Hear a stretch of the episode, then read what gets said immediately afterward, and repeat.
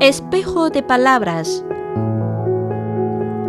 Con el pueblo como eje central.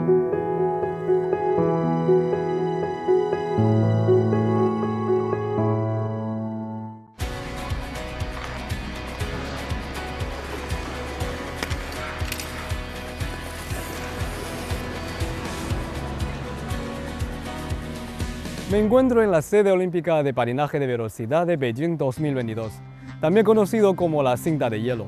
Este moderno recinto deportivo no solo ha puesto en escena historias de patinaje de velocidad, sino que su equipo tecnológico también ha conseguido un pequeño milagro energético.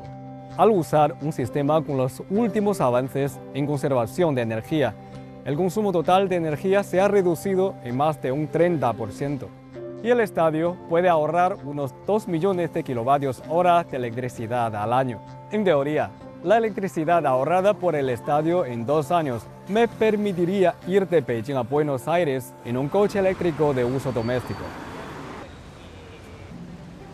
Detrás de mí hay una huerta que provee productos agrícolas ecológicos a los habitantes en Buenos Aires. Cerca de 400 mercados, tanto grandes como pequeños, conforman la red de distribución del proyecto de agricultura ecológica La Unión de Trabajadores de la Tierra.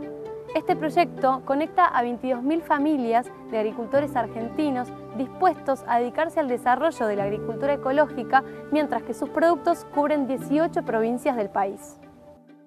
La formación del concepto de la protección del medio ambiente puso freno al modelo de desarrollo económico incontrolado. En 1972, la primera conferencia de las Naciones Unidas sobre el medio humano produjo la famosa Declaración de Estocolmo. Los gobiernos incorporaron formalmente las cuestiones del medio ambiente a la visión oficial y comenzó así el camino de China hacia la protección del medio ambiente.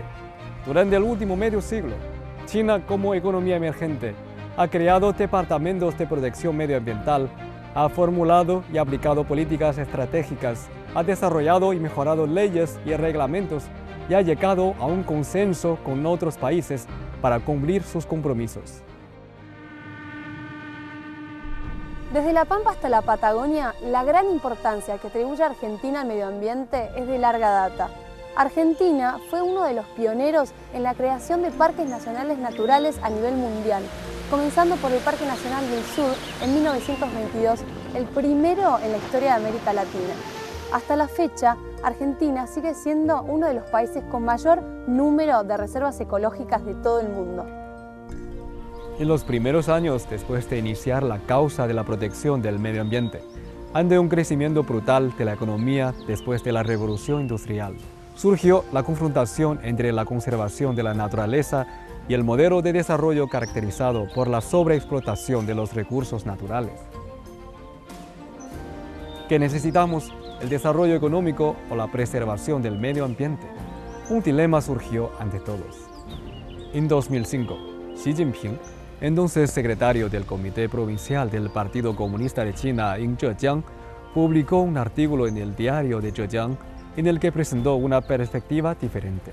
Buscamos la armonía entre el hombre y la naturaleza, entre la economía y la sociedad. En términos sencillos, queremos tener aguas cristalinas y montes exuberantes, y también montañas de oro y plata. En el proceso de elegir, tenemos que encontrar la dirección correcta y crear las condiciones para que las aguas claras y las montañas verdes traigan continuamente valores invaluables. El pueblo chino no ha dejado de hacer esfuerzos por buscar el modo razonable de alcanzar ese ideal en cada paso de su exploración de las montañas, ríos, bosques, campos, lagos, praderas y arenas. Es un deseo común de todos los países sobre el desarrollo y el medio ambiente encontrar la relación armoniosa entre el desarrollo económico y la protección medioambiental y lograr un nuevo modelo de desarrollo. El Ministerio de Ambiente y Desarrollo Sostenible de la República Argentina ha lanzado un plan llamado Casa Común orientado a estimular a gobiernos locales y organizaciones comunitarias a dedicarse a proyectos ambientales con impacto social y les brinda asistencia técnica y financiera para la realización. Hasta la actualidad, más de mil proyectos organizados por 400 organizaciones comunitarias están progresando de manera ordenada. Tal vez los modos que aplicamos son diferentes, pero todos apuntan a la misma finalidad, la convivencia armoniosa entre los seres humanos y la naturaleza. Ramiro Martínez, asociado fundador de Creando Conciencia de Tigre, Argentina.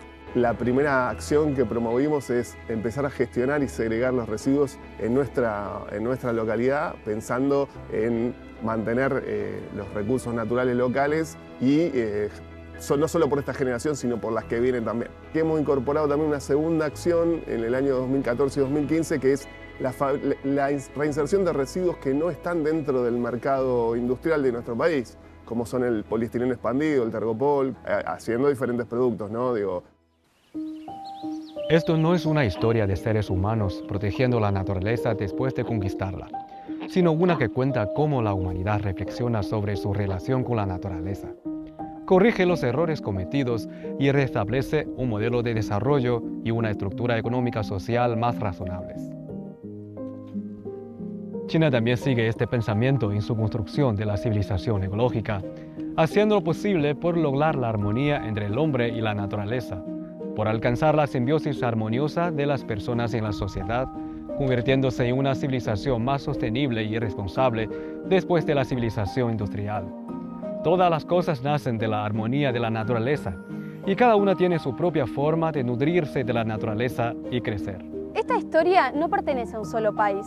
Al igual que China, Argentina, además de brindar apoyo político, financiero y técnico para la protección del medio ambiente y el desarrollo de la economía ecológica nacional, firmó también la Convención Marco de las Naciones Unidas sobre el Cambio Climático y el Acuerdo de París, confirmando el solemne compromiso de trabajar con el resto del mundo para combatir el cambio climático y proteger a la madre tierra. Decir tierra es decir madre, parto, nacimiento, sangre. Este bosque de alerces que se encuentra detrás de mí es el bosque conmemorativo Shanghai, bautizado con ese nombre en homenaje a Wang Shanghai y sus más de 300 colegas, quienes representan a la primera generación de silvicultores de Saihanba. Yu Tao, subdirector de la granja forestal mecánica de Saihanba. En 1962, el primer grupo de silvicultores de Saihanba ingresó al desierto, que luego de seis décadas de trabajo de tres generaciones se ha convertido en el actual megabosque. Hoy Saihanba cuenta con un bosque artificial de 77.000 hectáreas, con 500 millones de árboles plantados y un valor total de recursos forestales que supera los 23 mil millones de yuanes. Este es el lugar donde esparcimos nuestro amor por la naturaleza y la firme voluntad de protegerla. Estamos convencidos de que, manteniendo los esfuerzos incansables, lograremos que Sai Hamba siga aumentando su valor ecológico. Estos hombres, a pesar de sufrir repetidas derrotas en el desierto, lograron escribir este primer capítulo de la gran epopeya verde de Sai Hamba gracias a su firme determinación de crear milagros. El desierto puede convertirse en montañas verdes y aguas claras. De igual manera, estamos convencidos de que podemos convertirlas en montañas de oro y plata.